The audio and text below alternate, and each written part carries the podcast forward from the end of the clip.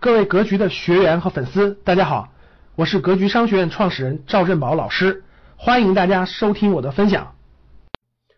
我上一期讲了，我最近正在看一本比较有意思的书啊，呃，是罗大伦写的中医祖传的那些东西。其实这本书呢，最吸引我的不是里面的一些通俗易懂的医学的知识，是里面的关于古代大医的这些人物传记。这些人物传记呢，深深的吸引了我。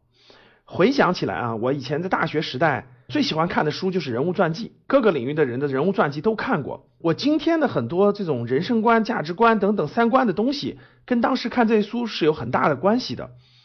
今天啊，看这本中国古代这些大医们的传记的时候，哎，其中有一些环节呢，还是最最吸引我的，就是他们面对各种选择的时候所表现出来的这种最深层次的东西。啊，举个例子啊，比如说前两天看那个古代的有一个这个名医啊，叫钱乙，就是这个六味地黄丸的这个发明人。他宋朝人哈，他已经成为了这个太医，就给皇帝看病的这个医生里边的一个副院长的级别了，地位还是比较高的。但是呢，他做到一定程度以后呢，他其实就辞职了。在面临这种人生的重大选择的时候，其实呢，这些传记当中都会分析他这个主人公他为什么会做出这样的选择。他内心当中真正所重要的是什么啊？所以像钱乙这个案例当中呢，这个人物传记当中呢，就写了他的信念。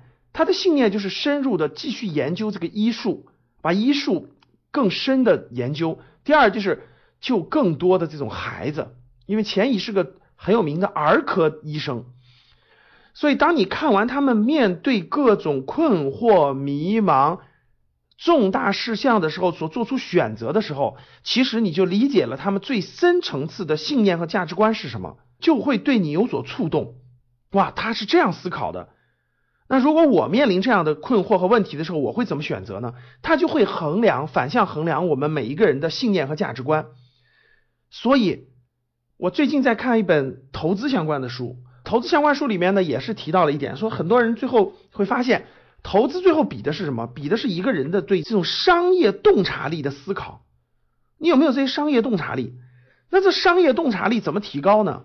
确实，并不是每个人都要像马云一样把所有的创业项目都做一遍，对吧？不可能的。但是有一个很好的方法，就是多看关于企业家的人物传记。因为当你看非常多的企业家的人物传记的时候，你就能通过他的这种企业家的一生艰辛的创业的历程。对他为什么设计这种商业模式，他的这种商业天赋，他对人生或对社会的这种深度的思考，就会对你有所影响。这些所有的，我们不管他是企业家的，还是咱们古代医生的，等等等等，我觉得各行各业的阅读人物传记越多，你的这种三观就能发生触动，就能发生对比。就会知道哦，这个地方我觉得我应该向他学习。这个地方我以前为什么不这么思考呢？这些阅读就会改变我们背后的最深层次的信念价值观。当你改变了这些的时候，你就真正的改命了啊！我觉得就是真的是改命了。这时候你的命运和机遇就会发生改变。如果你的命运和机遇都发生改变了，那还怕挣不到钱吗？所以各位。我觉得，如果你过去还不喜欢阅读，或者还没有养成阅读的习惯，或者觉得阅读很枯燥，我觉得不如从阅读人物传记开始啊，因为它比较通俗易懂，像故事一样呈现在你眼前，我觉得会促使到你的思考。感谢大家的收听，本期就到这里。想互动交流学习，请加微信三幺幺七五幺五八二九三幺幺七。五幺五八二九，欢迎大家订阅收藏，咱们下期再见。